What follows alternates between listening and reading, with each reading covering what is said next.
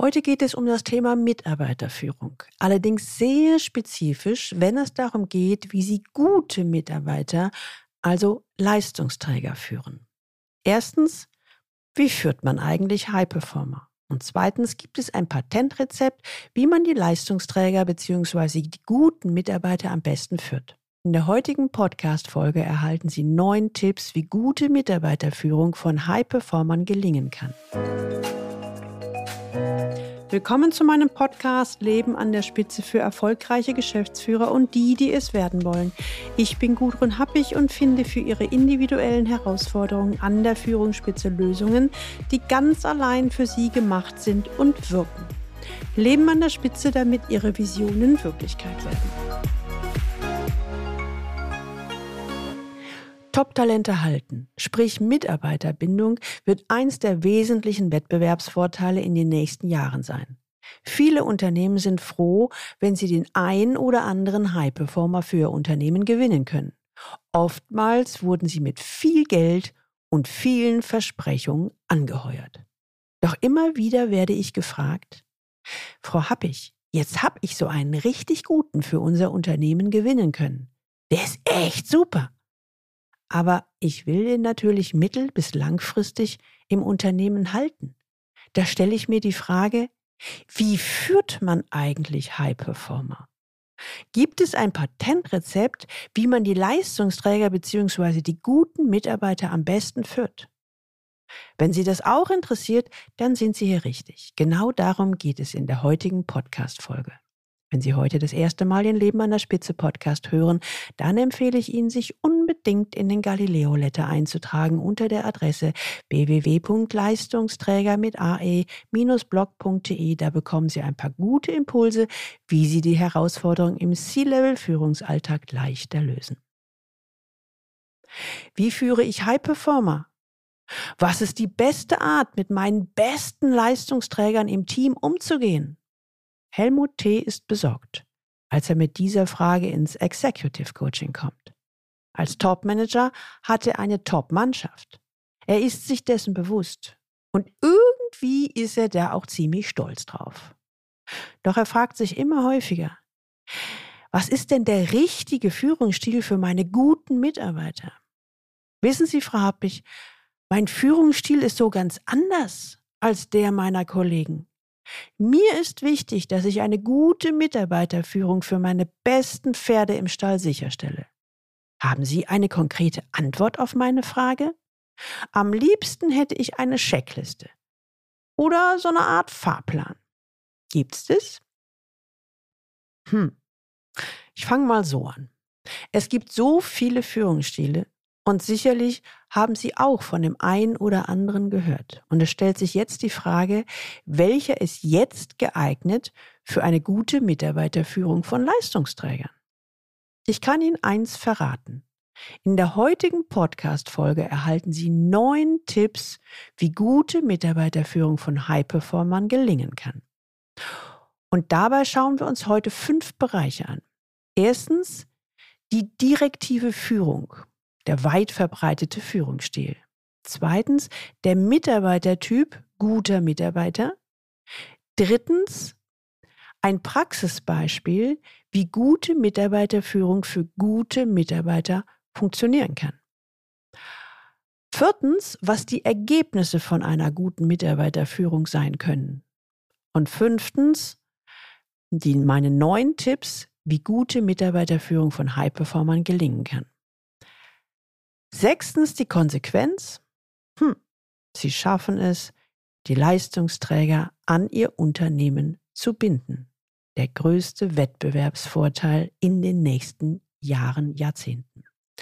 Beginnen wir mit der direktiven Führung. Helmut hat sich in seinem Unternehmen umgeschaut. Die meisten Kollegen agieren oftmals eher direktiv. Auch wenn man in den Medien immer wieder liest, dass es anders sein sollte. Wenn es ein Problem gibt oder wenn Sie ein Problem sehen, gehen Sie auf den Mitarbeiter zu. Sie schlagen Lösungen, natürlich eigene Lösungen vor. Das ist durchaus positiv gemeint, denn als Führungskraft sind Sie davon überzeugt, hilfreiche und gute Lösungen in petto zu haben. Außerdem helfen sie gerne. Und Lösungen vorgeben wird aus Sicht des Vorgesetzten als Hilfe für den Mitarbeiter verstanden. Nach dem Lösungsvorschlag warten Sie, dass der Mitarbeiter nickt. Dann gilt dieser Vorschlag als Anweisung und die Mitarbeiter wissen, was zu tun ist. Der Vorgesetzte ist mit sich zufrieden. Die Mitarbeiter tun, was er ihnen gesagt hat. Und wenn alles klappt, wird das Ergebnis auf die vom Chef vorgegebene Art und Weise erledigt. Der Vorgesetzte konzentriert sich auf die Ergebniskontrolle. Soweit, so gut. Ein Führungsstil, der immer noch in vielen Bereichen gang und gäbe ist. Und Helmut fragt mich daher, Frau Happig, ist direktive Führung der richtige Führungsstil, um High-Performer zu führen? Bevor ich selbst antworte, frage ich Sie, was denken Sie? Ich denke, das ist eine sehr berechtigte Frage. Wenn so viele Chefs auf diese Art und Weise führen, scheint dieser Führungsstil ja erfolgreich, also richtig zu sein. Hm. Stimmt es wirklich? Aus meiner Sicht hängt die Frage, ob richtig oder falsch, von vielen Faktoren ab, aber mal der Reihe nach. Schauen wir uns mal den Mitarbeitertyp guter Mitarbeiter an. In der übernächsten Podcast-Folge, also der Folge 160, widmen wir uns genau dem Thema. Fünf Tipps, wie Sie High Performer erkennen. Hier finden Sie konkrete Antworten darauf, was ein Leistungsträger ist, wie ein High Performer tickt und vor allem, was ihm in seiner Arbeit wichtig ist. Freuen Sie sich jetzt schon auf die übernächste Podcast-Folge. Kommen wir jetzt an dieser Stelle aber nochmal auf die Frage von Helmut zurück. Ist direktive Führung der richtige Führungsstil, um High Performer zu führen? Hm, also, die erste Antwort. Für den richtigen Führungsstil ist immer der Mitarbeitertyp zu beachten. In der heutigen Podcast-Folge konzentrieren wir uns ausschließlich auf den High-Performer, den Leistungsträger, beziehungsweise, wie ich sie auch gerne nenne, die Könner. Es geht also explizit darum, wie Helmut T. seine besten Mitarbeiter erfolgreich führen kann. Helmut hatte formuliert, dass sein Führungsstil so ganz anders sei als der seiner Kollegen. Da frage ich mal nach und frage nach einem typischen Praxisbeispiel. Helmut beginnt. Hm. Wenn es ein Problem gibt, eher ein komplexes Problem, dann kommt so ein High-Performer proaktiv auf mich zu. Er beschreibt die Situation, formuliert, wo seiner Meinung nach das Problem ist. Ich warte einen Moment und frage ihn dann, okay, Helmut, wie gehen Sie dann mit dem Mitarbeiter um? Helmut überlegt einen Moment. Dann antwortet er. Ich frage ihn, was er für Ideen hat. Meistens ist es so, dass der Leistungsträger sofort mehrere konstruktive Vorschläge parat hat. Unaufgefordert erklärt er mir die Vor- und Nachteile der einzelnen Varianten. Er fragt mich dann, ob er ein paar Aspekte noch nicht berücksichtigt hat. Eventuell Aspekte, von denen nur ich als sein Vorgesetzter etwas wissen kann, wie zum Beispiel veränderte Rahmenbedingungen oder kurzfristige Top-Management-Entscheidungen. Er wünscht sich dann in mir einen echten Sparringspartner. Niemals versucht er seine Meinung durchzudrücken oder sich als Held und Besserwisser zu positionieren. Es geht immer darum, die beste Lösung im Sinne des Unternehmens für den konkreten Fall zu finden. Ich höre zu, denke nach und überlege mir die nächste Frage. Helmut, bei dieser Vorgehensweise, was sind denn die Ergebnisse? Also was sind die Ergebnisse, die Ihr eigenes Führungsverhalten bei den Leistungsträgern bewirkt? Wie geht es weiter? Wie verhalten sich die High-Performer? Helmut muss einen Moment überlegen. Er sammelt sich, schaut zu Boden, in seinem Kopf scheint es zu rattern. Anschließend schaut er mich mit wachem Blick an. Hm, hm, Sie sind engagiert, gehen an die Aufgaben und Problemlösungen und arbeiten weitestgehend autonom. Sobald Sie andere Kollegen für Ihre Problemlösung brauchen, organisieren Sie sich eher selbst und suchen sich die notwendigen Ressourcen, um zum Ergebnis zu kommen. Wenn es noch bessere Lösungen für bessere Ergebnisse gibt, dann bauen diese Leute das gleich ein. Eigentlich mache ich aus meiner Sicht nichts, außer immer mal wieder Feedback einholen und fragen, ob ich Sie an der einen oder anderen Stelle unterstützen kann. Wissen Sie, Frau Happig, wenn ich ehrlich bin, oh, das macht mich ganz nervös. Ich habe ständig Zweifel, ob ich meine Leistungsträger wirklich gut führe. Denn, wie schon formuliert, aus meiner Sicht mache ich ja nichts. Jetzt sind wir an einem wichtigen Punkt. An diesem Beispiel erkennen Sie Folgendes. Aus der Sicht von Helmut T. macht er nichts. Aber ich frage Sie, lieber Hörer, stimmt das wirklich?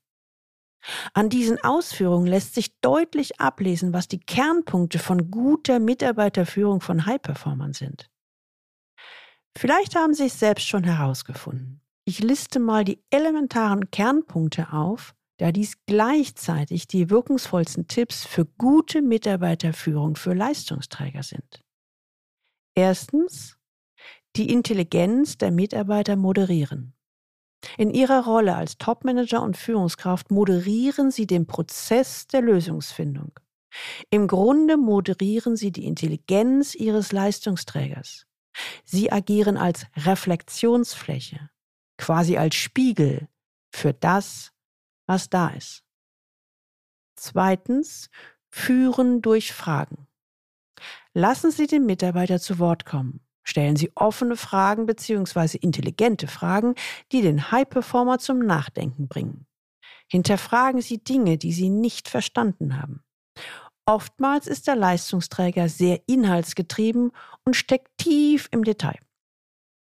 Das überfordert Sie manchmal als Vorgesetzter. Kommen Sie dann behutsam auf die, ich nenne es mal, Metaebene. Drittens, zuhören. Hören Sie zu. Hören Sie sich die Lösungsvorschläge Ihres High-Performers an. Hierbei hören Sie genau zu, denken Sie mit und reflektieren Sie die Aussagen von Ihrem Leistungsträger. Gibt es Unstimmigkeiten? Sind ein paar Aspekte noch nicht berücksichtigt? Seien Sie hierbei aufmerksam, dem Leistungsträger zugewandt. Seien Sie hierbei offen und ehrlich. Sehen Sie den Menschen hinter der Funktion. Viertens Sparringspartner. Falls Ihnen eigene Lösungen einfallen, dann bieten Sie diese als, ich sag mal, Angebot an. Sie werden feststellen, dass der Leistungsträger begeistert davon ist, wenn Sie in einem konstruktiven Miteinander gemeinsam die aktuell beste Lösung finden. Kommunizieren Sie auf Augenhöhe. Am Ende gehen Sie beide mit einem klaren Ergebnis aus dem Gespräch und es geht in die Umsetzung. Fünftens, Freiheit und Raum geben. Ihr guter Mitarbeiter ist von Natur aus engagiert und motiviert. Geben Sie ihm die Freiheit, die gefundenen Lösungen in der eigenen Art und Weise umzusetzen. Beschneiden Sie ihn nicht, indem Sie Vorgaben machen, wie er das Problem zu lösen hat. Das wirkt nämlich eher einengend auf ihn. Sechstens, Enabler sein. Stärken Sie die Fähigkeiten Ihres Top-Performers. Das geht am besten, wenn Sie für klare Rahmenbedingungen sorgen, die eine gute Umsetzung des Lösungsvorschlags ermöglichen. Siebtens, ansprechbar sein. Sie sind die größte Hilfestellung für Ihren High-Performer, wenn Sie ansprechbar sind. Sie sind von großem Nutzen, wenn Sie bei Fragen, die sich auf dem Weg der Umsetzung ergeben, ein offenes Ohr für die Ideen und Vorschläge des guten Mitarbeiters haben. Achtens Feedback und Wertschätzung. Der wichtigste Punkt, was Ihnen ein Leistungsträger selten sagen wird, aber insgeheim hofft, nehmen Sie sich Zeit für ihn. Allein das ist schon Würdigung pur. Und wenn die Leistungen stimmen, dann geben Sie hierfür auch Anerkennung. Denken Sie immer daran. Ein High-Performer ist ein Topleister, der als Mensch gesehen und wahrgenommen werden will, ohne darum zu bitten. Und mehr dazu finden Sie in der Podcast-Folge 160, wie Sie High-Performer erkennen. Geben Sie ihm diese Wertschätzung und nehmen Sie ihn als Person ernst. Neuntens. Direktiver Führungsstil für Leistungsträger, das ist ein No-Go. High-Performer halten Sie nicht mit einem direktiven Führungsstil, in dem der gute Mitarbeiter zu einem Abarbeiter degradiert wird.